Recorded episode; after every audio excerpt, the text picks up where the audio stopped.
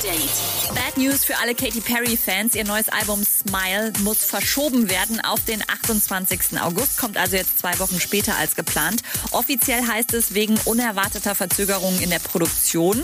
Hm, ist klar. Nicht, dass das Baby zwei Wochen früher kam als geplant. Martin Garrix hat beim Tomorrowland Around the World einfach mal acht bisher unveröffentlichte Songs gespielt. Wir haben mitgezählt. Snippets zu allen neuen Songs könnt ihr jetzt nochmal auf den Socials von Martins Label Stamped Records hören und eine Message vom Labelchef persönlich habe ich auch noch für euch. I miss you guys. I miss being on tour. But I hope you guys like the new music in the set. I hope you're safe. I hope you're sexy.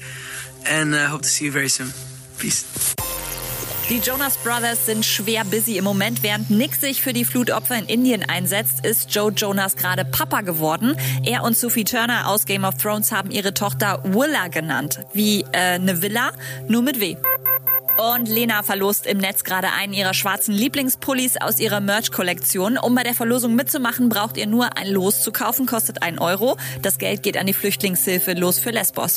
Update mit Claudi on Air. Jetzt auch als Podcast. Für tägliche News in deinem Podcast-Player. Abonniere I Love Music Update.